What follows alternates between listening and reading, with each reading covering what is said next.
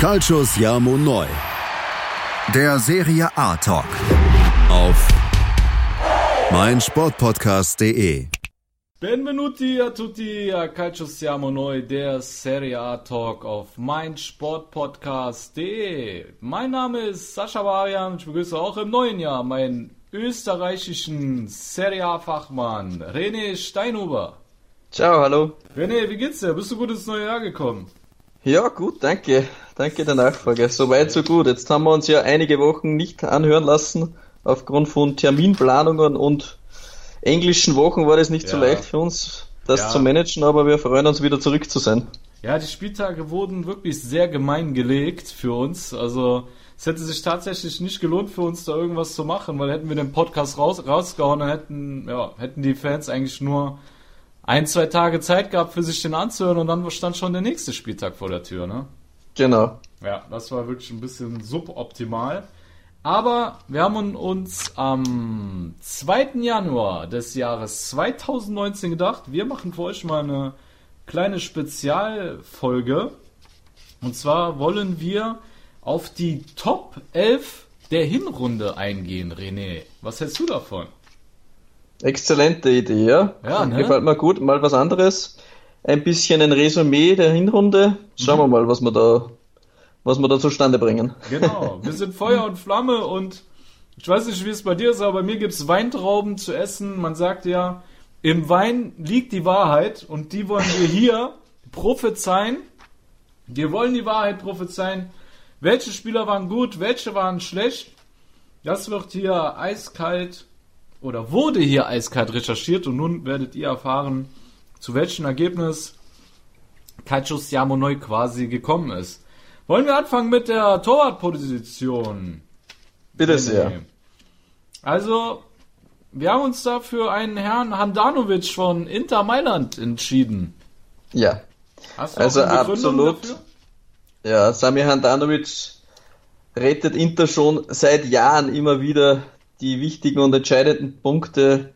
Er hat einfach unfassbare Reflexe auf der Linie und ist auch ähm, im Herauskommen äh, sehr gut, wo andere Torhüter Schwierigkeiten haben. Handanovic ist einfach im Gesamten, er wirkt auch schon so eiskalt, ihm bringt nichts aus der Ruhe und Handanovic mit seinen Pantherreflexen war für mich der beste Torhüter der Serie A in der Hinrunde und an ihn kommt keiner ran momentan. Ja, wenn man allein an dieses äh, Spiel gegen Atalanta denkt, ne, wo die schon, wo Inter wirklich böse auf die Mütze bekommen hat, wenn da Handanovic nicht zwischen den Pfosten gewesen wäre, ich glaube, dann wäre es zweistellig ausgegangen, ne? Ja, ich durfte das live im Stadion miterleben und Handanovic war Man of the Match bei der 4-1-Niederlage und er war dort einfach überragend, was er da für Bälle rausgehauen hat, aus ein paar Metern mhm. noch abgeblockt und nicht zufällig angeschossen, sondern dann fährt er den Arm oder den Fuß noch aus. Also Handanovic ist wie wirkt der eigentlich live, wenn man den sieht? Ist der größer oder kleiner, wie man den aus dem Fernseher sieht? Wie wirkt er? So er ist sehr mächtig. Er ist sehr ja. mächtig. Äh, man merkt auch in der Strafraumbeherrschung, wenn er aufsteigt, äh, er ist schon ordentlichen Schranken, muss man sagen. Also ja, er ist auch von der Statur her sehr beeindruckend. Okay, also er war sehr imposant für dich. Ja, ich war nicht weit weg von ihm. Alles klar. Ich bin in der zweiten Reihe gesessen und es hat geregnet, das habe ich damals eh schon erwähnt, also ich war sehr nah am Spielfeld. Okay, aber du warst von seiner Schönheit geblendet und hast die Regentropfen quasi gar nicht mehr wahrgenommen. Ja, genau, er erstrahlte das Feld. okay. Gut, dann ähm, würde ich sagen, schießen wir Thomas in Position ab und widmen uns der Innenverteidigung. Und da wollen wir mit einem Herrn anfangen, den vielleicht nicht jeder auf der Rechnung hat. Und zwar jemand von Lazio Rom, den Herrn Acerbi. René, wie hast du ihn gesehen in der Hinrunde? Ja, vor allem für Acerbi freut es mich ganz besonders nach der schweren Erkrankung. Ich weiß nicht, ob es alle wissen, Acerbi hatte ja vor einigen Jahren Krebs mhm. und ist jetzt nach so einer schweren Diagnose so stark zurückgekommen und hat jetzt den Platz von äh, De Frey bei Lazio absolut würdig übernommen Acerbi hat ein äh, starkes Aufbauspiel und er ist auch äh, sehr zweikampfstark und vor allem in der Luft ist er extrem gut und hat auch heuer schon äh, drei wichtige Tore gemacht. Also Acerbi ist defensiv wie auch offensiv bei Standards sehr gut Und ja, Acerbi gefällt mir sehr gut, auch Who scored und ob da die äh, Statistikportale haben jeweils Acerbi ins Team der Runde gewählt und mhm. das nicht ohne Grund. Also er gefällt mir sehr, sehr gut und ich finde Lazio hat da einen tollen Griff gemacht, dass sie Francesco Acerbi die Chance gegeben haben, den Abwehrposten bei Lazio zu übernehmen und macht es sehr würdig. Ja, finde ich auch absolut. Also ich finde, er hat auch schon nicht erst seit dieser Saison äh, starke Leistungen auf den Platz gebracht, auch bei Sassuolo hat er mir sehr, sehr gut gefallen. Und ähm, ja, da hat Iglitare natürlich auch aufgepasst. Ne? Er hat das genau gesehen und ich finde sogar, dass Acerbi stärker spielt als De Frey damals bei Lazio. Das ja, Lazio wirkt defensiv etwas kompakter. Also das war ja mhm. unter De Frey nicht unbedingt der Fall. Da hat Lazio ja. sich sehr viele unnötige Tor Gegentore oft äh, kassiert und De Frey war halt offensiv äh, oder viele Tore gemacht, auch als Standards. Und aber defensiv gefällt er mir eh nicht mhm. so 100 Prozent. Da bin ich nicht der De Frey-Fan. Ich finde auch Acerbi in der Luft stärker, wie, wie De Frey. Ja. De Frey. ja, ja, ja, je nachdem. genau. Also, wie die Holländer sagen, was man genau. Ich, ich tippe mal De Frey. Bleib mir bei De Frey, du hast das schon ja. richtig gesagt. Gut, dann ähm, neben Acerbi haben wir einen Mann, der sich leider ähm, letzte Woche starker rassistischer Beleidigung aussetzen mussten, äh, musste, der arme Kerl. Wir reden hier von äh, Koulibaly vom Calcio Napoli. Äh, das ist unser zweiter Mann. Und das nicht, weil er uns leid tut aufgrund der rassistischen Beleidigung, sondern auch, weil er einfach bärenstark war in der Hinrunde und ja, manch, also es gab ja einige Portale, die haben ihn nicht aufgestellt, weil er eine rote Karte gegen Ende bekommen hat in der Hinrunde. Aber wir beide sind uns da einer, ein, äh, einer Meinung, dass er auf jeden Fall in die Top 11 gehört, oder?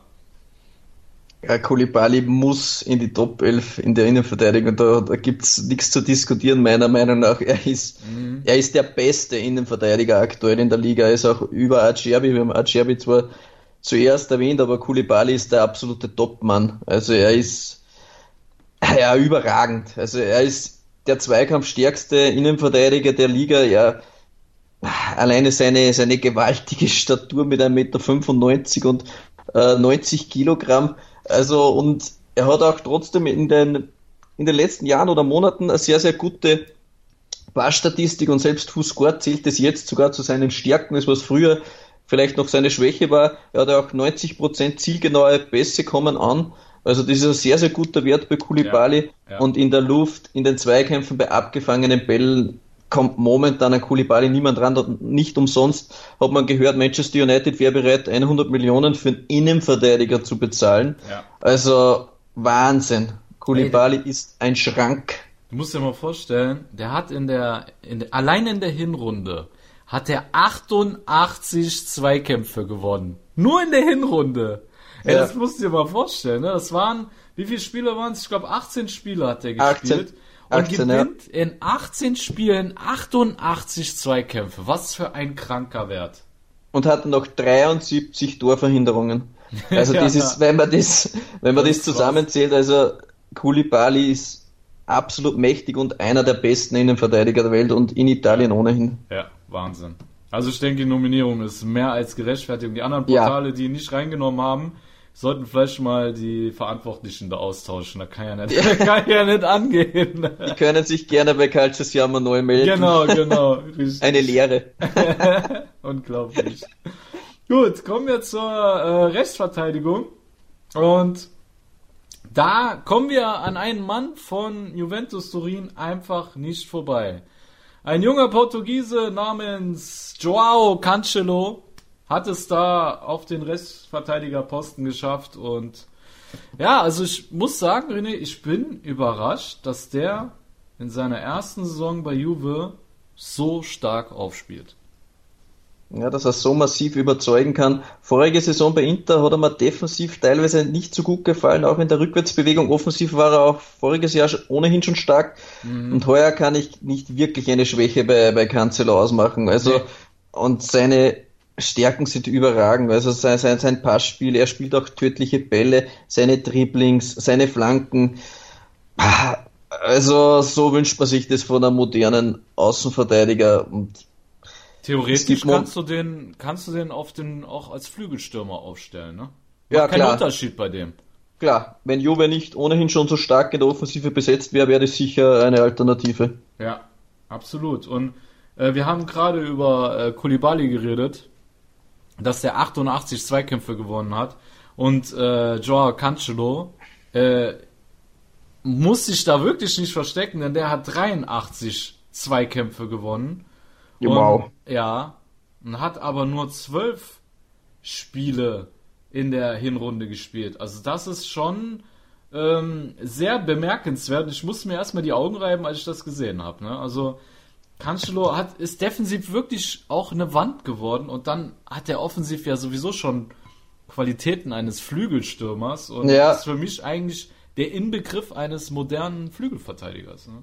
Genau, wenn man sieht, äh, Cancelo hat auch die meisten erfolgreichen Dribblings der gesamten Liga, also da, das inkludiert auch die Flügelstürmer mhm. und da gewinnt äh, Cancelo 74,5% seiner Dribblings. Das muss man sich mal vorstellen. Also das ist, mhm. das ist ja ein Wahnsinn. Also ja, ja Cancelo ist der Inbegriff eines modernen Flügelverteidigers, ja. ja, ja. Ich habe auch mal ähm, vor zwei Jahren, glaube ich, habe ich mal einen, einen Scout-Bericht über ihn gelesen und da wurde auch kritisiert, dass seine Flanken nicht, ähm, nicht zielgenau sind und ähm, auch das hat er verbessert. Er hat ja. mittlerweile eine sehr akzeptable äh, Flankengenauigkeit mit 24 Prozent. Das ist ein, ist ein ordentlicher Wert. Also auch da hat er sich weiterentwickelt und da, man muss wirklich sagen, Juve hat da eigentlich einer der besten Flügelverteidiger Europas an in den ja. eigenen Reihen, ne? Ja, muss man so sagen. Ja. Und eigentlich ist es, weil wir einen zweiten Top-Mann noch hätten, eigentlich den wir eventuell aufbieten hätten wollen auf der Rechtsverteidigerposition mit dem jungen Serben von Florenz mit oh, ja. Milenkovic. Oh ja. Aber ja. an Cancelo vorbeizukommen, war für uns beide leider nicht möglich. Nee. Aber den müssen wir auch erwähnen, der war nämlich in der Hinrunde richtig, richtig stark. Den können sich die Tifosi ja in Klammern dahinter schreiben. Machen wir genau. es einfach so. Unser Ersatzspieler. Genau, machen wir es einfach so. Gut. Dann haben wir beide Spieler gewürdigt, denke ich mal. Und Jawohl. kommen dann zur linken Abwehrseite. Und es ist bezeichnend, dass es wieder ein Mann der alten Dame ist. Denn das Angriffsspiel der äh, La Vecchia Signora läuft ja hauptsächlich über die Flügel. Ne? Das Cancelo wie Alexandro ziehen da immer wieder das Spiel auf und deswegen ja, ist es nicht überraschend, dass jetzt auch auf der anderen Seite der Brasilianer Alexandro ja. dann in der Elf ist und ja, auch er war in der Hinrunde ja mal wieder top, aber auch wie die letzten Jahre, ne? Der war die letzten ja. Jahre auch schon stark immer der Sandro. Ja, den Betrieb, was äh, Cancelo rechts macht, macht Alexandro über links. Mhm. Sein Passspiel, sein Dribbling, seine Flanken, also auch absolut ein kompletter moderner ja. Außenverteidiger Jube hat sich da wow, zwei ordentliche Granaten zugelegt über die letzten Jahre hinweg und hat für mich, also ist natürlich jetzt weit begriffen, wenn man jetzt ganz Europa sieht, weil schon viele Mannschaften sehr, sehr gut aufgestellt sind, aber die beiden, wenn man die jetzt sieht, in, nur in der ersten Elf sind für mich die zwei, mm, würde ich schon sagen, hat Juve die besten Außenverteidiger vielleicht sogar in Europa, wenn man beide zusammenzählt. Also da ist schon schwierig, schon, ja. dass dass da eine Mannschaft mitkommt, die was zwei so starke Leute hat auf links und rechts. Ja. Also kannst du dich erinnern an das Spiel Milan gegen Juve, als ein Suso noch in Topform dahin kam und was der Sandro mit ihm gemacht hat. Ja, der hat ihn beerdigt. Der hat ihn beerdigt, ne? Da ging nichts beim Suso. Nichts. Ja. Das war wirklich äh, beeindruckend zu sehen, wie, wie stark dieser Alexandro in allen Bereichen des Spiels ist. Also sehr beeindruckend und ja, äh, da sieht man mal, dass äh, Juve da wirklich äh, nicht nur zwei Flügelverteidiger hat, sondern auch in meinen Augen zwei verkappte Spielmacher. Ja, kann man ja? so sagen. Genau. Gut, dann äh, schließen wir die Position auch ab und wechseln nun ins Mittelfeld. Wir haben unsere Top 11 in einem 4-4-2 aufgestellt und äh, kommen wir zu beiden Sechsern und zwar ja, haben wir da wieder einen Mann vom Calcio Napoli, Brasilianer, eine kleine Zweikampfmaschine, die auch jetzt äh, mal für die brasilianische Nationalmannschaft nominiert worden ist und der Name ist Alan. Alan. Genau, genau. René. Beeindruckende ja. Serie von, vom Brasilianer, ne? Ja, einer meiner Lieblingsspieler der Serie. Also diese Leidenschaft, dieser Enthusiasmus, dieses Feuer, ah, das Alan strahlt alles aus, was mir an einem Fußballspieler gefällt. Also seine defensive Stärke, sein sicheres Passspiel. Mhm. Alan ist immer dort, wo es weh tut und er hat es absolut verdient, da bei uns ins zentrale Mittelfeld gewählt zu werden. Offensiv ist natürlich ein gewisses Potenzial steigt, aber seine äh, Vorzüge, seine Stärken überstrahlen da die, die negativen Aspekte seines Charakters eindeutig. Also Alan ist für mich absoluter Topmann und nicht umsonst wird er auch immer wieder mit Paris in Verbindung gebracht, die da scheinbar große Ablösesummen zahlen würden für ihn oder auch andere Topclubs. Also Alan ist wahrscheinlich einer der meist unterschätztesten Spieler in Europa. Ja, weil er auch unauffällig arbeitet, ist halt mehr so vom Typ Box to Box. Der rennt viel, der macht viel, der sorgt für die defensive Balance und ich denke mal, dass äh, er deswegen auch bei Carletto Ancelotti so ein ja, so eine große Wertschätzung genießt, ne? Ja. Weil seitdem Ancelotti da ist, finde ich, ist Alan noch mehr über sich hinausgewachsen als unter Sari. Ja. Ja.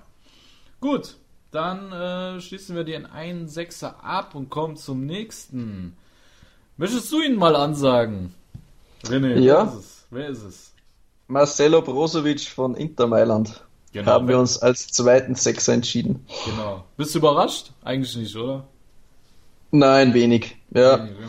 Brozovic ähm, hat auch in den wichtigen Spielen immer wieder die nötige äh, Coolness, das was ihm oft früher ein bisschen gefehlt hat, wo er sehr anfällig war auf Kritik, auf rote Karten, auf, auf ja, dass er, wenn es mal nicht so gelaufen ist, dass er gleich ausgeflippt ist, Mm, jetzt spielt er seinen Part ruhig runter, ist extrem, extrem ballsicher.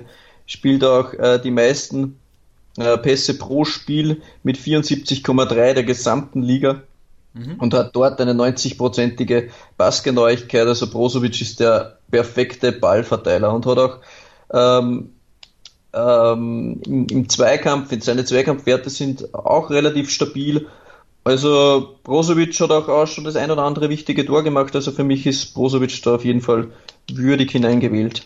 Ja, finde ich auch. Also der ist, man kann ihn eigentlich schon als das Hirn von äh, Inter bezeichnen, ne? Ja, er ist eine wichtige Achse bei Inter. Ein, ja, eigentlich läuft fast jeder Angriff über ihn. Äh, der hat ja durchschnittlich pro Spiel 105 Ballkontakte. Das ist schon ein immenser Wert. Ja. Also 105 Ballkontakte pro Spiel zeigt, dass er auch von seinen äh, Mannschaftskameraden einfach bei jedem Angriff gesucht wird und genau. gegen den Ball ist er solide. In der Luft ist er vielleicht ein bisschen schwach mit 34% gewonnenen Luftzweikämpfen, ja. aber finde ich jetzt nicht so schlimm im System von Inter, da die ja mit zwei richtigen Sechser spielen und das ja. stimmt, ja. Und da wir äh, unsere Formation in einem 4-4-2 auflaufen haben lassen, haben wir nur zwei Plätze im Mittelfeld äh, frei und darum ist natürlich die Auswahl schwierig gewesen. Hätten wir 4-3-3 gespielt, wäre vielleicht noch ein Kandidat vom AC Milan reingekommen mit Bakayoko. Das ist da für die ja. unser, unser Backup, der wirklich die letzten acht bis neun Spiele absolute Weltklasse-Leistungen abgerufen hat und ja. Anfang vor der Saison war er halt, hat er so seine Zeit gebraucht und war er schwach, aber die, die Leistungen der letzten Wochen oder jetzt kann man sogar schon sagen Monate waren so über, überragend, dass man da ihn auf die Backup-Position der beiden quasi stellen müssen. Ja, absolut. Also Bakayoko, ich äh, war wirklich überrascht, wie, wie sehr sich ein Spieler im Laufe der Hinrunde so verändern kann. Sei es jetzt von der Leistung her, von den Statistiken her, von seiner Körpersprache her. Es waren zwei verschiedene Menschen gewesen und ja. Bakayoko hat, hat was, was wenige haben. Ne? Der ist halt bärenstark gegen den Ball. Allein die Werte sind schon unfassbar stark. Ähm, der gewinnt 62% seiner Zweikämpfe am Boden. 68% in der Luft ist damit sogar besser wie ein Kulibali. Ja, das musst du dir mal vorstellen. Also Als, das sind Werte, ja, davon würden Innenverteidiger träumen ja, teilweise. Ja, absolut. Das, äh, das musst du erstmal machen. Und dann hat er es ja auch noch drauf, mit Dribblings enge Situationen aufzulösen. Ne? Also das und das bei, bei seiner schlachsigen Figur, der wirkt ja so ein bisschen hölzern, wenn man den sieht, aber das ist schon ein feiner Techniker, so, ne? Ja, ja, ja, wir haben es schon mal erwähnt. Also wenn er dann mhm. ins Laufen kommt, sind seine Abläufe schon gazellenartig. genau. Mit seinen langen, schönen, dünnen Beinen. Ja, also genau. den müssen wir auch auf jeden Fall erwähnen. Ja. Alles klar, gut. Also die Gazelle in Klammern. Und Alan und Prosovic finde ich auch so von der Mischung her perfekt. Der eine mehr so die Zweikampfmaschine, der andere, der das Spiel aufzieht. Ja, genau. dann können wir jetzt eigentlich ruhigen Gewissens zu den ähm, Außenpositionen kommen. Und da, ja, müssen wir sagen, kommen wir auf der rechten Seite nicht an Milans Suso vorbei. Der war ja wirklich bärenstark die Hinrunde, auch wenn er gegen Ende der Hinrunde ihm so ein bisschen die Luft ausgegangen ist, oder René?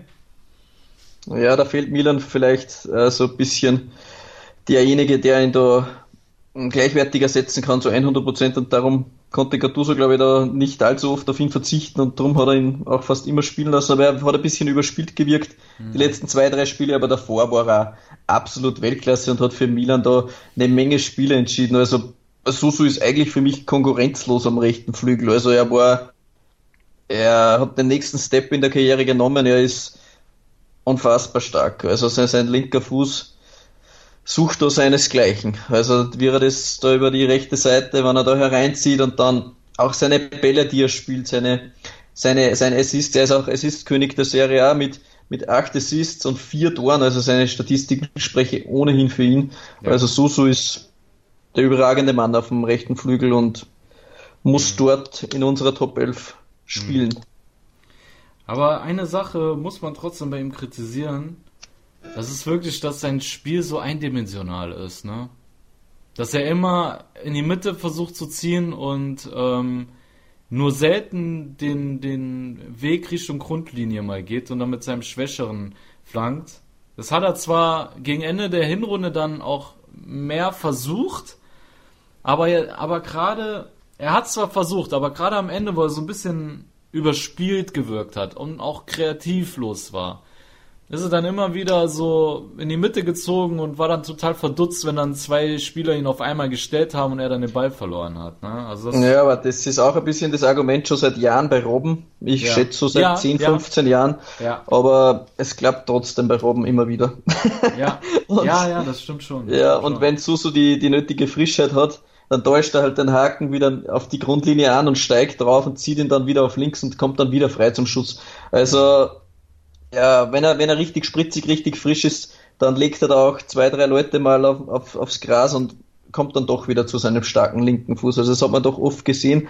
Wenn du nicht bei 100% bist und nicht ganz so spritzig bist, dann stimmt's, wie du sagst, dann bist du ausrechenbar und mit dem rechten ist er halt, der ist eher nur zum Laufen, der rechte Fuß. das stimmt, ja. Ja, kann ein Argument sein, dass die fehlende Frische ist, dass er da ähm, nicht so gut ausschaut. Aber er ist auch generell ein untypischer Flügelspieler, weil er nicht so schnell eigentlich ist. Ne? Also ist jetzt nicht der schnellste, der Suso. Stimmt, ja. Gibt da schon schnellere. Gut, kommen wir zu der anderen Seite. Auf dem linken, auf der linken Außenbahn haben wir einen italienischen Nationalspieler vom SSC Neapel namens Insigne.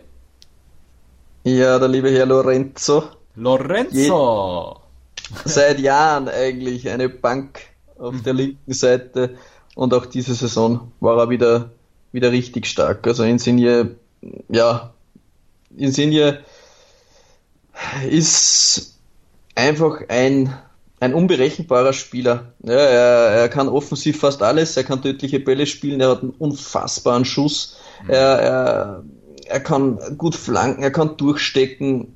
Ja, er ist absolut unberechenbar. Er macht so ein bisschen die, die, die magischen Momente, die sehr, sehr wenige Spieler besitzen und die hat einfach ein Insigne. Und ja, ja absolut. absolut würdig vertreten, würde ich sagen, auf der linken Seite. Ja, er hat das Ganze auch mit seiner Statistik unterstrichen. 17 Spiele, 7 Tore erzielt, 5 Vorlagen. Was äh, sehr auffällig war, er hat alle seine Tore innerhalb des Strafraums erzielt. Nee, ein, eine, einer war außerhalb, genau. Einer war außerhalb, sechs innerhalb des Strafraums und alle mit dem rechten Fuß. Ausnahmslos. könnte man auch sagen, das ist also das, was äh, bei... Bere berechnet, berechnet, ja genau, was ja. bei Susu der linke ist. Genau, genau, genau, wollte ich genau sagen. Ne? Was bei Susu der linke Fuß ist, ist bei Lorenzo der rechte Fuß. Also, Vorsicht, liebe Defensivreihen der Serie A vor diesen beiden Akteuren und deren Füße, würde ich sagen. Das würde ich auch sagen. Und da wir wieder nur zwei Positionen haben für die Flügel und der Mann ja da irgendwo so dazwischen herumgeistert, müssen wir auch fast als Backup wieder Rodrigo de Paul erwähnen, der eine ja. sehr, sehr starke Hinrunde ja. gespielt hat. Sollte man nicht außer Acht lassen, den jungen Mann mit sechs Toren und drei Assists und ja, er bringt da alles mit, was eben ein moderner Fußball auch haben muss, weil er ja. eben auch die nötige Zweikampfhärte hat. Er ist ein robuster Typ und ist offensiv stark. Also Rodrigo de Paul wird nicht mehr sehr lange bei Udine spielen. Nee. Und richtig bissiger Gaucho, richtig bissiger ja. Gaucho, ne? Ich kann mich auch an ein Spiel erinnern, wie er erst aufgekommen ist in der Serie A. Da hat, glaube Milan, ja, Milan hat gegen Udine gespielt und da hat vorher Rodrigo de Paul einen Milan-Spieler auf bösartigste Weise umgegrätscht. Ja. Das war schon dunkelgelb bis ich eher rot. Mich. Es war und, rot. Es ja. war eindeutig rot. Und ich glaube, er hat nicht mal gelb bekommen, glaube ich. Ja, und dann hat er ja. zwei Minuten später dann aus 25 Metern dann das Siegtor, glaube ich, sogar für Udine gemacht oder den Ausgleich. Da haben wir gedacht, das spiegelt eigentlich Rodrigo de Paul sehr gut wider. Das hat sich dann eigentlich bestätigt. Der ist beinhart und trotzdem offensiv stark und ja. er ist ein richtig guter. So, liebe Freunde, das war das Mittelfeld der Top 11. Und bevor wir zum Sturm kommen, dürft ihr eure Synapsen nochmal richtig schön durchlüften, damit ihr up to date seid, wenn wir zur vordersten Front der italienischen Belletage kommen. Bis gleich bei Calcio Siamo Neu, der Serie A Talk auf meinsportpodcast.de.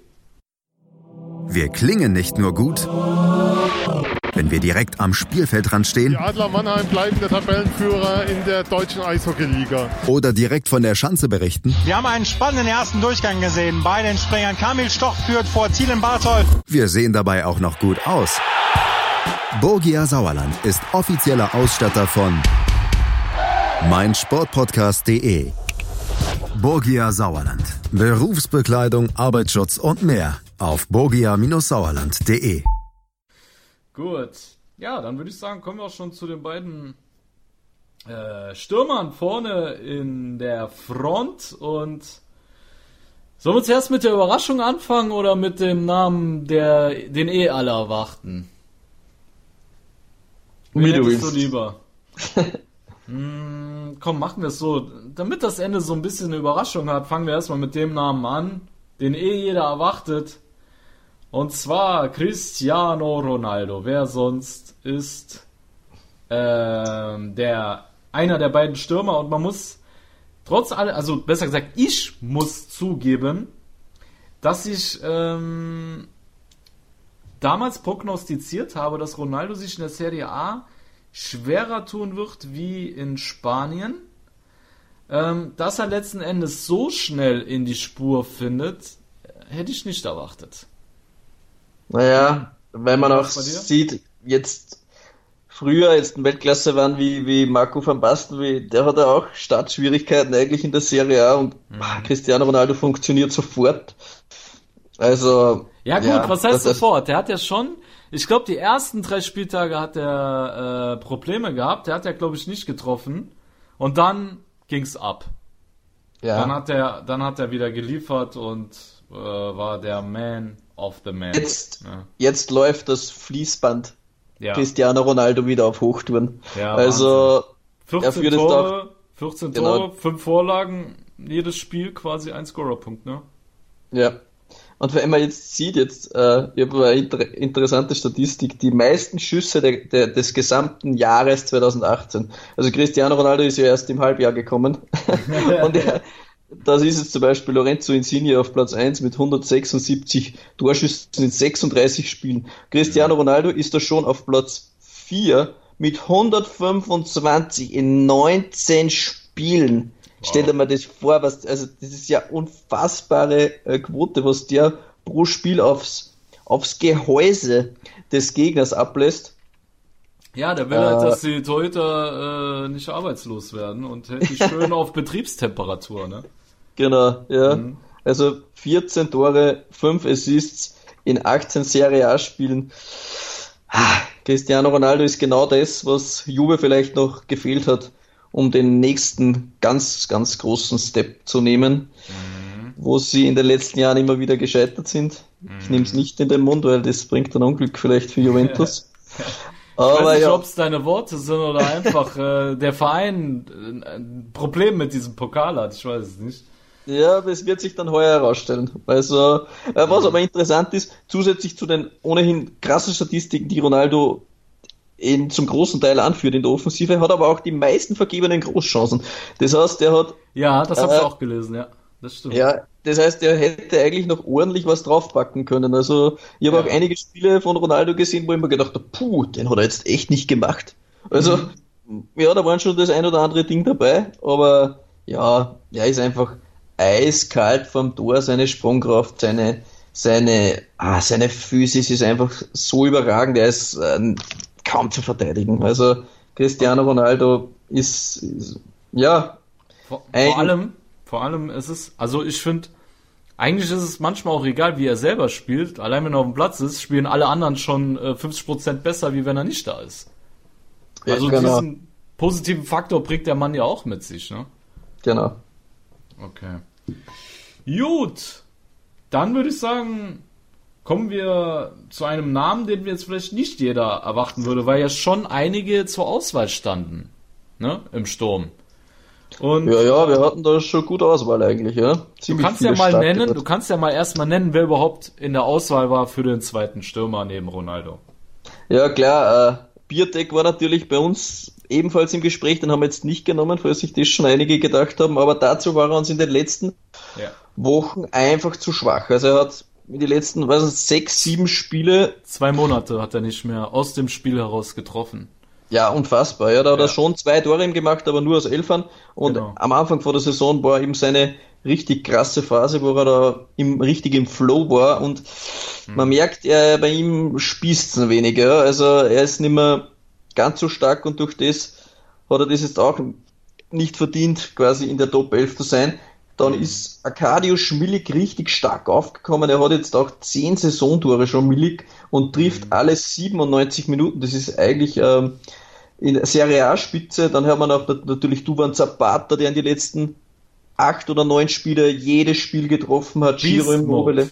Ja, absolut. Also Zapata ist äh, ich hätte nicht gedacht, dass dieser Zapata noch so stark werden könnte in der Serie A. Ich habe den schon abgestempelt als mittelmäßig. Der wird auch immer mittelmäßig bleiben. Und ähm, hast du das Spiel gegen Juve gesehen, als letztes, wo ja. er zwei Buden gemacht hat? Ja, wie er sich da körperlich durchsetzt. Gegen, ja, ich glaube, ich glaub, äh, es war gegen Bonucci, wie man einen Strohhalm umwirft. Also ja? das war ja, ja? Wahnsinn. Oder was nicht was sogar Keline, den er da wie ein Hütchen stehen gelassen hat? Ja, ich ja, ich weiß nicht, aber auf jeden Fall hat das boah, da die, boah das war, ähm, er ist eine mächtige Gestalt. Ja, und dann also, äh, Tripletta gegen, äh, gegen wen hat er dann drei, hat er drei Tore auf einmal gemacht? Ich weiß nicht. Jetzt mehr. gegen Sassolo. Was Sassolo, ja? Oder na, dort Ilicic drei gemacht. Dort Ilicic nee, drei ich meine, du hast recht, das war Sassolo, wo der drei gemacht hat. Hm. Ist ja auch egal, aber er hat äh, auf jeden Fall nicht gegen irgendeinen Abstiegskandidaten die drei gemacht. Genau. Das war auf jeden Fall ein Team, was nicht so einfach zu schlagen ist. Ja, ähm, stimmt. Eben. Den hatten wir auch noch in der Auswahl. Dann hatten wir natürlich Giro Immobile noch in der Auswahl mit ja. 10. Äh, Icardi ist ein bisschen abgefallen, der hat erst neun Saisontore. Also da war schon eine Menge los. Ja. Aber ja. wir mussten uns für den äh, Großvater des italienischen Fußballs entscheiden, wenn man das so schön bezeichnet mit Fabio Quagliarella in seinem, in seinem gefühlt, weiß nicht, wie nennt man das so, vierten Spätherbst, äh, wo er dann oder, so richtig. Genau, also so, du könntest sagen, so äh, sein, sein Frühling, oder? So, so eine so, Bezeichnung ist, oder? Frühling, nicht Herbst, Blödsinn. Äh, ja, Frühling äh, kannst du es nennen, oder er durchlebt seine eigene Renaissance. Ja, er durchlebt, ja, perfekt formuliert. Ja, er durchlebt seine eigene Renaissance, ja. Fabio Quagliarella mit zwölf Saisontoren und nicht irgendwelche Abstauber oder Zufallsprodukte, da letztens im Scorpion-Kick ähm, mit ja. einem Slatan Ibrahimovic Weltklasse-Tor. Ja. Also Quagliarella ist der Mann für die entscheidenden Momente bei, bei Sampdoria Und man hat jetzt sogar gehört, es wäre sogar Milan an ihm interessiert gewesen, weil die mhm. möchten noch einen dritten Stürmer und hätten da an, an Quagliarella gedacht, aber er hat jetzt gleich bei Sampdoria verlängert und ich glaube, es ist auch gut für ihn. Ja. Jetzt da fühlt er sich wohl und da lässt er die Saison jetzt oder seine letzten Jahre, ich weiß nicht, wann er auf dem Level weiterspielt, dann wird es vielleicht noch ein paar Jährchen weitergehen, aber Quagliarella ist ja absolut, vielleicht ist das eine seiner besten Saisonen überhaupt. Total. Und interess interessant ist auch, dass Quagliarella alle seiner zwölf Tore innerhalb des Strafraums gemacht hat. Also er ist ein absoluter Strafraumstürmer. Klassisch, klassisch, ja. einfach klassisch. Ne? Ja. Der, der, der dribbelt auch kaum, der kommt wirklich nur im Stile eines Strafraumstürmers. Daher macht die Buden einfach. So großartig mitspielen ist mit dem nicht. Aber ja, der macht das, wofür Stürmer gebraucht werden, ne? Genau. Wahnsinnstyp. Also freut mich selber auch für ihn und. Ja, ist to to total der sympathische Spieler. Also mir, ja. Fabio Quagliarella hat's da, freue mich total für ihn, dass er da jetzt nochmal so richtig stark aufkommt. Auch sehr, unter sehr unterschätzter Spieler. Ja, finde ich auch. Was denkst du? Meinst du, er kann eventuell nochmal für den Kommissare Tecnico Mancini interessant werden? Ja, Mancini hat sich sogar schon mal gemeldet, also ganz außer Acht will er nicht lassen. Mhm. Ähm, ich würde jetzt sagen, hätte Italien jetzt nicht so ein krasses Stürmerproblem, wie sie jetzt doch schon meiner Meinung nach haben, würde auf um, Quagliarella mit 5, 36 Jahren nicht zurückgreifen, aber momentan kann man ihn fast nicht nicht berücksichtigen. Also der einzige, der noch regelmäßig trifft, ist äh, Immobile. Mhm. Äh, Balotelli, ich weiß nicht, hat der die Karriere schon beendet oder Ja, innerlich, innerlich ja, schon, glaube ich. Vermutlich, ja. ja. ja. Äh, Belotti kommt jetzt schon teilweise wieder besser auf, aber da kann man jetzt noch nicht davon sprechen, dass er jetzt spielen muss. Cutrone ja. ist natürlich stark, aber hat noch viele Jahre vor sich, der muss noch wachsen. Ja. Also ich will, ich will jetzt niemanden vergessen, aber äh, in Italien sind es nicht so viel, die sie aufdrängen und ich könnte mir da schon gut vorstellen, dass ein Immobile und ein Quagliarella so Doppelsturm, Immobile spielt auch gern im Doppelsturm, ja. da war das seine besten Spiele, also mit dem Quagliarella, mit dem typischen Strafraumstürmer, puh, also es ja. könnte schon ja, eine sehr brandgefährliche Option sein. Kann sein, aber ich kann mir auch gut vorstellen, dass die beiden sich böse in den Füßen rumstehen, weil die ziemlich ähnliche Stürmertypen sind. Ne? Ja, okay. Das kann aber auch passieren bei den beiden, weil der Immobil kann auch passieren. Ja, ja, weil der Immobile, der harmoniert ja am besten mit so einer hängenden Spitze. So, ich meine, bei Rom, äh, bei bei Lazio ist es äh, der Luis Alberto, der ihm da auch nicht so in den Füßen steht, oder der Correa, der da eingewechselt wird. Ne, aber so ja, klar. Ja, muss, muss man ausprobieren so. Aber ja, aber ich würde schon sagen, es wäre ein Versuch wert. Also Quagliarella ja. hätte es auch verdient und wenn er nur mal im Kader dabei wäre zumindest. Also genau. weil eben bei Italien die ja die Auswahl ist nicht gegeben. Ja, ja, ja genau. Gut, Freunde des gepflegten italienischen Fußballs, das war unsere Top 11. Ich würde ja sagen, haut eure Meinung in die Kommentare, aber kann man das überhaupt bei dem Ja, bei, bei, bei iTunes. Also wenn ihr uns auf iTunes abonniert habt, dann da kann man auch äh, Kommentare dazugeben, soweit ich weiß. Also das müsste schon gehen. Ah ja, dann würde ich sagen, haut mal eure Meinung in die Kommentare. Mit welchem Spieler seid ihr einverstanden und mit welchem eher weniger? Wir freuen uns über jeden Kommentar. Und ja, dann würde ich sagen, ähm, würde ich ja, lasst uns doch auch mal ein paar Flops ansprechen, weil ich habe da bei Fanta Calcio, das ist ähm, ja, wie soll man sagen, das ist eigentlich so ähnlich wie ja, so wie so wie Kicker ein bisschen, oder? Oder also so Kicker im Managerspiel oder wie Comunio, oder? So in dem Dreh. Puh. Fanta Calcio, ja, ich habe schon, ich habe selber das ist so eine Art äh, Managerspiel, was die Italiener spielen. Ich meine, das ist so ähnlich wie Kicker oder Comunio, ne? Also aufgrund der wahren Leistungen, die die am Wochenende bringen, bekommen die dann äh, Punkte. Und der Spieler, der die meisten Punkte hat, äh, ist natürlich am besten für dich. Also wenn jetzt zum Beispiel in, in der Realität ein Immobile drei Tore schießt, dann kriegt er bei Fanta Calcio Unmengen an Punkte. Und derjenige, der Immobile in seinem Team ja, hat, ist natürlich der Macker. Ne? Okay, ja, ja, ich kenn's von Comunio. Comunio habe ich öfter gespielt, okay, das genau. ist eine ähnliche Version, genau. okay. Und äh, da hat Fanta Calcio auf Insta eine Flop-Elf gepostet, ähm, bei der ich mir dachte, wow, also Freunde, ist schon teilweise ein bisschen fresh, wen die da reingehauen haben, weil äh, da selbst Schwerverletzte nicht geschützt worden sind.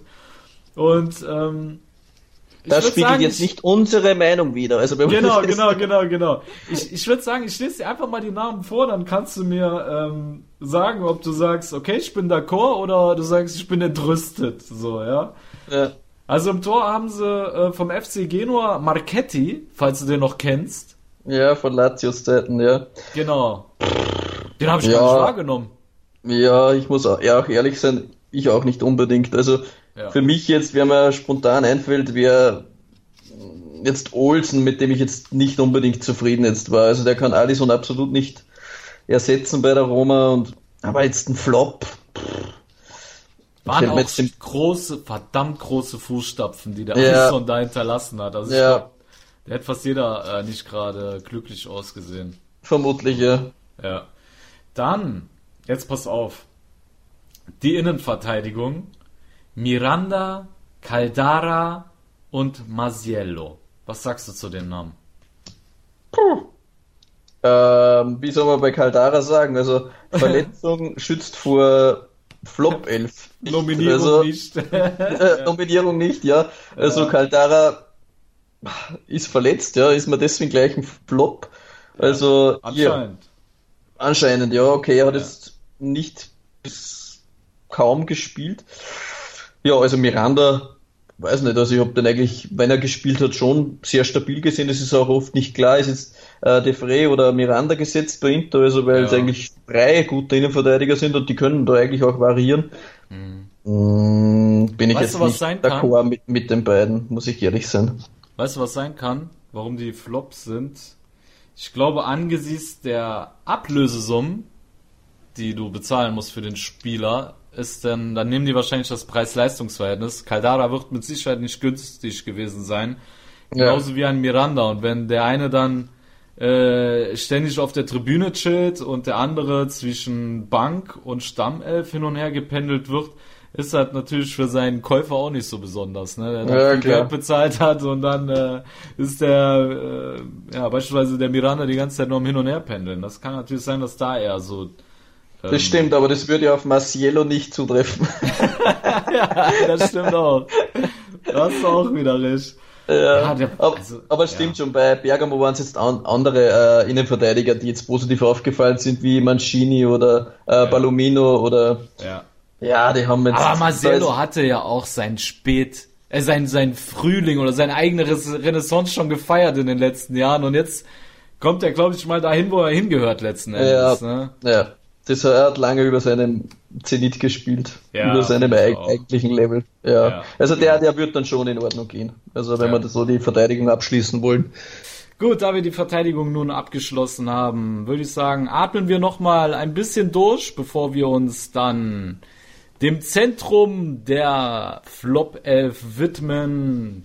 Ja, würde ich sagen, bis gleich, Freunde, bei Calcio Siamo Noi, der Serie A Talk auf mein Sportpodcast.de. Ich habe mich natürlich schockverliebt, weil die war wirklich ganz, ganz klein. So begann die Mensch-Hund-Beziehung zwischen Christina und Tierschutzhund Frieda. Und wie es danach, nach dem ersten Moment der Verliebtheit, so weiterging und welche Klippen es danach zu umschiffen galt, das hört ihr in der neuen Ausgabe von Iswas Dog, dem Podcast für harmonische Mensch-Hund-Beziehungen. Iswas Dog? Mit Malte Asmus. Überall, wo es Podcasts gibt.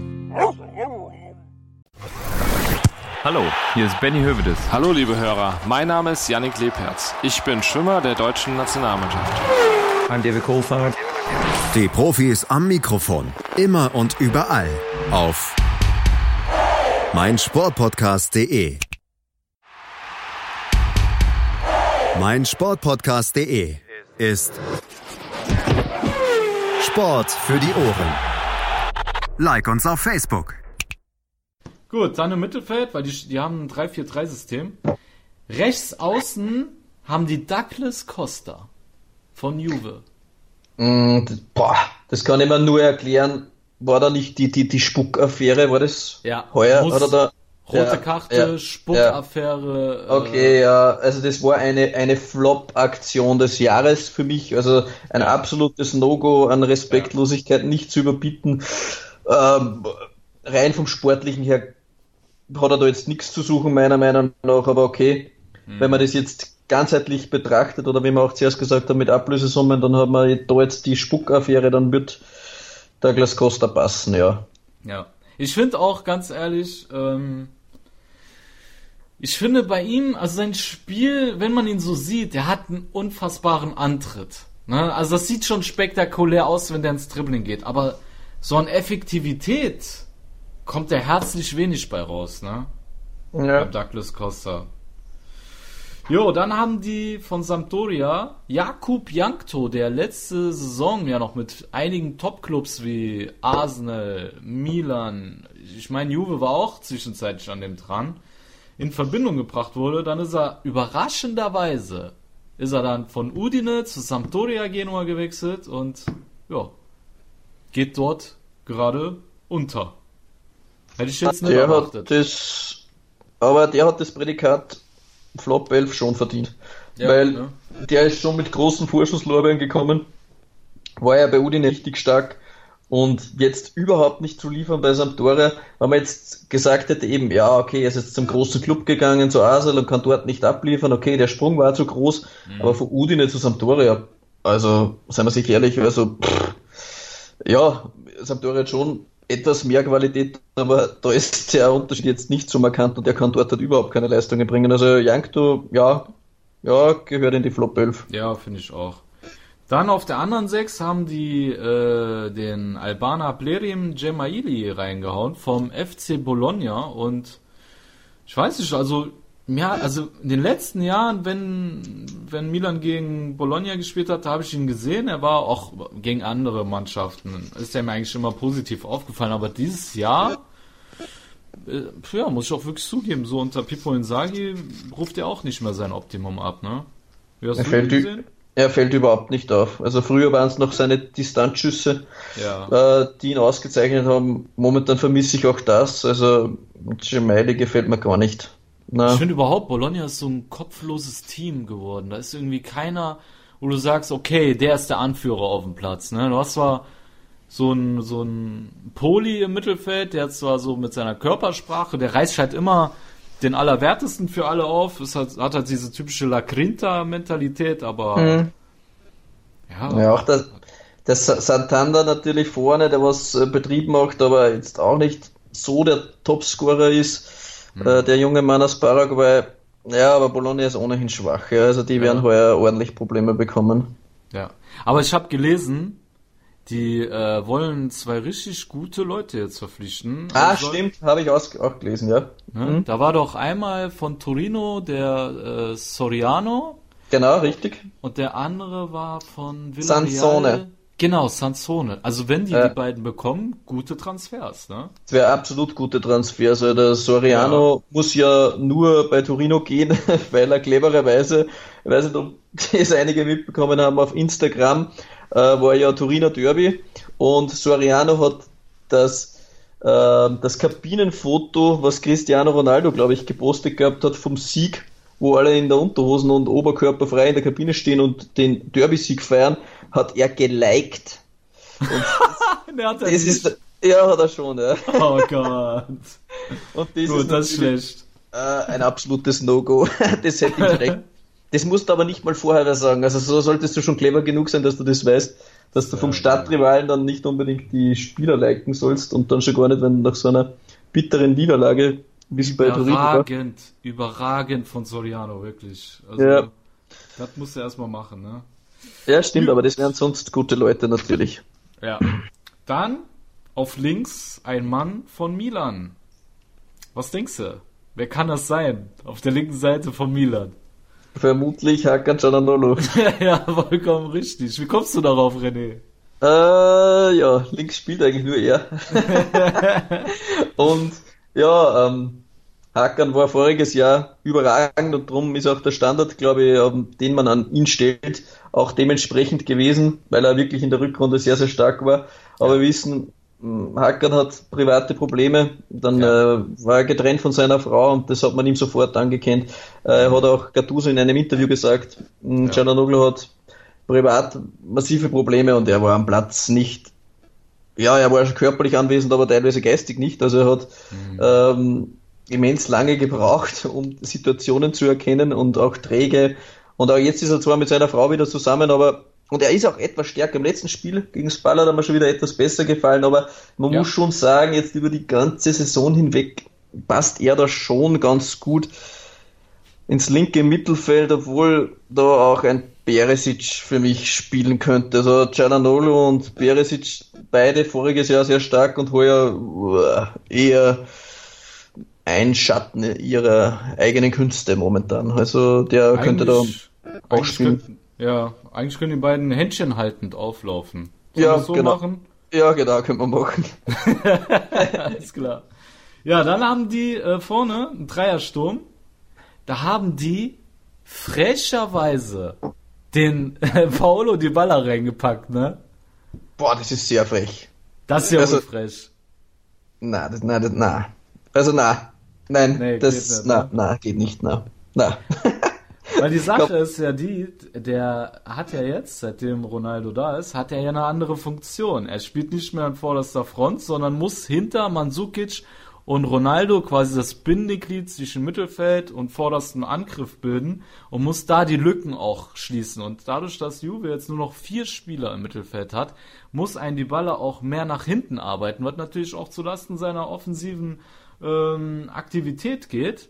Und ja, klar, dass er da nicht äh, so viele Tore macht wie in der Vorsaison, wo er noch ganz vorne rankam. Aber Allegri hat auch gemeint, er macht seine Sache sehr, sehr gut und ja. er ist total zufrieden mit ihm, wie er die Position auswählt. Klar, zwei Tore, zwei Vorlagen ist nicht viel, aber wenn du dir das Rating anguckst, das Rating ist sehr gut von ihm, ne? auch bei Who Scored. Da hat er eine Rating von 7,33, was wirklich ein toller Wert ist. Ja, also Natybala in die Flop 11 ist das sehr unverschämt. Ja, aber da siehst du auch das Problem bei diesen Portalen. Ich weiß noch, ich habe mich damals bei Comunio, deswegen spielst du auch nicht mehr mit, habe ich mich so aufgeregt, weil immer nur Tore gut bewertet worden sind oder Vorlagen. Und wenn jemand einfach nur gut spielt, dann ja. hast du nicht viel Punkte bekommen, ne? Stimmt, ja. Und ich denke mal, dass das auch ein Problem bei äh, Fanta Calcio ist, äh, dass da genau dasselbe einfach äh, herrscht, ne? Dasselbe Problem. Gut, dann ein anderer Mann auf rechts vom Calcio äh, Napoli ist äh, Callejon. Hättest du erwartet? Weil er ist ja eigentlich Stammspieler. Nein, hätte ich nicht erwartet. Ähm, klar ist er zum, zu den letzten Jahren vielleicht etwas abgefallen. Er hat das Level nicht ganz halten können, wie er es schon gehabt hat. Also er war in den letzten Jahren auf rechts eigentlich das, was in hier links war. Also hat auch mega äh, Quoten gehabt mit Tore und Assists in den Vorjahren. Mhm. Da kommt er heuer nicht ganz ran, aber Flop. Ja, weißt du, was das Problem ist? Weil er einfach kein einziges Tor erzielt hat. Er hat ja 16 Spiele gemacht, er hat kein einziges Tor kassiert, äh, nicht kassiert, sondern erzielt. Hat fünf Torvorlagen beigesteuert, aber an sich spielt er nicht schlecht. Er, er spielt ordentlich, aber ja, wie du selber sagst, sein, sein Niveau, was er die letzten Jahre hatte, kann er natürlich nicht halten, ne? Ja. Wenn man sieht, ey, der hat ja in der letzten Saison hat er zehn Tore und zehn Vorlagen auf dem Konto gehabt. Da ist er noch weit von weg. ja. Also, ne? Oder, ich, äh, ich würde das so, weil das ist ja da, ah, weiß ich nicht, da würde ich vielleicht vielleicht an Alberto Folazzi oder so aufbieten, der mir heuer gar nicht gefällt, aber wahrscheinlich auch nicht. Ich weiß nicht. Also, ja, er ist schwächer. Ja, okay, das sind Nuancen. Mhm. Kann man auch sagen, Alberto hat in manchen Spielen auch schon gute Szenen, also, ja. Mhm. Gut, dann kommen wir zum Mittelstürmer der Flop 11 und ich lasse dich jetzt einfach mal raten. Es ist ein Mann von der Roma. Das okay, sein? das könnten jetzt zwei Leute sein. Äh, das könnten Schick und Chico sein, die was da die Neun besetzt. Ja, aber, schon, aber ne? es, es, es, muss, es muss Chico sein. Also das, das ist ja, ja gar nicht teuer. Ja, ja, ja. ja. Dzeko ist es auch letzten Endes. Obwohl er in der Champions League nicht schlecht ist, kriegt er in der Serie A sein, sein komplettes Leistungsvermögen einfach mal gar nicht auf dem Platz. Ne? Der hat ja in dieser ganzen Saison erst zwei Tore erzielt. Als, boah. Wahnsinn. Ein Edin, ein Edin Dzeko. Wahnsinn, oder? Da hat, hat ein Acerbi hat schon drei Tore in der Innenverteidigung. Also.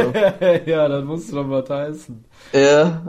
Oh Mann, das, das tut wirklich weh. Und wenn du jetzt mal letzte Saison nimmst, da hat er 16 Mal getroffen und vier Buden vorbereitet, also 20 Scorer-Punkte gesammelt. Aktuell hatte er vier in der Hinrunde. Das ist gerade mal ein Fünftel. Ja, man kennt ihn momentan nicht wieder, aber ich gehe schon davon aus, dass er jetzt äh, noch einmal neu durchstarten wird. Jetzt war er auch ein bisschen angeschlagen und so, wenn er die Verletzung wirklich auskuriert hat. Er ist ja trotzdem ein Top-Mann, aber er hat es auf jeden Fall verdient, jetzt hier in der Flop 11 zu sein. Wer, wenn nicht er? Also muss man sich ehrlich ja. sein. Ja. Also, ja gut, wenn nicht er, dann, dann eigentlich schick. Ja, eben, ja, genau. ne? Dann eigentlich schick, aber ich habe jetzt gelesen, die Roma ist äh, darin, daran interessiert, ihn abzugeben. Ja, ich war eigentlich, bevor er zur Roma gekommen ist, extremer Fan von Schick. Also ja, der war ja, boah, was der bei seinem Tore gespielt hat, haben wir gedacht, Wahnsinn, die Roma holt sich den jetzt. Also da haben sie jetzt über die nächsten Jahre keine Schwierigkeiten in der Offensive. Also das war ja Wahnsinn, dass die Roma da das Duell dann für sich entschieden hat. Da waren ja eine Menge Mannschaften dran. Milan, Inter, Juve auch, internationale auch Clubs. Und dann hat er sich für die Roma entschieden, weil er, glaube ich, glaubt hat, da, da spielt er dann halt auch und nimmt dort eine wichtige Protagonistenrolle ein. Aber Schick kann ja boah, diese Rolle überhaupt nicht äh, einnehmen, die was man sich da erhofft hat von ihm und auch seine Ablöse, wenn man das betrachtet, war doch relativ hoch. Ähm, mhm.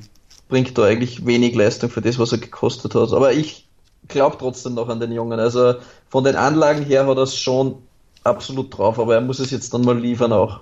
Ja, das stimmt. Gut. René, ich glaube, wir sind durch. Ja, war doch mal cool. Ja, ne, hat Spaß gemacht, mal einfach so locker flockig ein bisschen rum zu, äh, rum Genau. Äh, Top 11, Flop 11 könnten wir eigentlich öfters machen. Schade, dass es sich nicht lohnt, jeden Spieltag das Ganze zu machen. Ja, das stimmt. Naja, aber wir ja. werden sicher noch mal vielleicht ein paar Wochen, Monaten, mal vielleicht können wir noch drauf zurückkommen. Es ist eher ein bisschen länger Pause. Ja. Zwei, drei Wochen Pause. Mhm. Haut uns mal in die Kommentare, weiß nicht, du könntest das ja theoretisch auch auf YouTube hochladen, da könnte man auch mit die Kommentare Schauen wir mal, ob sich das zeitlich ausgeht. Aber dann könnte man auch theoretisch, weiß nicht, ob die Leute sowas interessiert wie Transfer, Fenster, Update, international gesehen, äh, also was tut sich in der Serie A, wer kommt, wer geht. Schauen wir mal, ob das eine spannende Sache wäre, um das Loch ein bisschen zu füllen. Aber sonst werdet, werdet ihr spätestens wieder in drei Wochen von uns hören, genau. wenn dann die erste Analyse ansteht. Genau. Ja. Alles klar, René. Dann würde ich sagen, machen wir hier einen Punkt. Und ja, dann haben wir jetzt ähm, erstmal Winterpause, die ist sehr kurz in der Serie A. Ne? Ich meine, am äh, 20. oder 21. geht schon weiter, oder was der 19. Ja, ich bin mir nicht ganz ja. sicher. Wir ja, haben aber jetzt auch schon wieder das äh, Cup ist schon am 12. glaube ich und, und, und Super Cup Finale haben wir natürlich auch. Juve gegen ja. äh, Milan, also aber die Serie A startet erst wieder am, ja. am 20. soweit ich weiß, ja. ja. Ja, da haben die Spieler nicht so viel Zeit durchzuschnaufen und wir auch nicht, liebe Freunde. Deswegen werdet ihr uns ja bald schon wieder am Mikrofon hören und ja, würde ich sagen, verabschieden wir uns in diesem Sinne bei euch. Wir wünschen euch noch einen guten Start ins neue Jahr. Und ja, dass ihr eure neuen Vorsätze gut, ja, äh, wie sagt man? Helfen wir mal, Kamerad. Ein, einhaltet vielleicht, oder was? Genau, genau. Umsetzt. Ihr, genau, umsetzt war das Wort. Mhm. Umsetzt, genau. Dass ihr eure neuen Vorsätze umsetzt. Welches Vorsatz, welchen Vorsatz hast du dir genommen, René, oder bist du schon perfekt? Puh. Ähm, bisschen, bisschen sich ein bisschen weniger zu stressen wegen allem. So, das ja. ist ein bisschen meins. Ja, dass man sich nicht, nicht alles so zu ernst nimmt im Leben. Ja, genau, das ein bisschen. Ja, ich hatte mir das auch vorgenommen, einfach mal weniger zu fluchen im Straßenverkehr, weil das ist so meine Schwäche, ne? Und gestern, als dann gefühlt die zehnte Ampel wieder auf Rot gesprungen ist, als ich dort ankam, bin ich dann ja leider wieder schwach geworden und der neue Vorsatz war weg. Da, da hast du eh lange durchgehalten, dann. Ja, ich habe sehr lange durchgehalten. Aber ich muss zu meinem Schutz sagen, wir hatten schon ähm, 10 Uhr abends, also habe ich so gesehen 22 Stunden durchgehalten, ohne zu fluchen. Wow. Hut ab. Ja, würde ich auch sagen. Chapeau für mich. Alles klar, Freunde. Dann nehmt euch mich nicht zum Beispiel und wir hören uns dann einfach in wenigen Wochen wieder, wenn die Serie A wieder durchstartet. Dann sind René Steinhuber und Sascha Barian wieder für euch am Mikrofon. Bis dann, haltet euch wacker, bleibt gesund. Buonasera. Bis zum nächsten Mal. Ciao. Ciao. Calcius Siamo Neu. Der Serie A Talk. Auf meinsportpodcast.de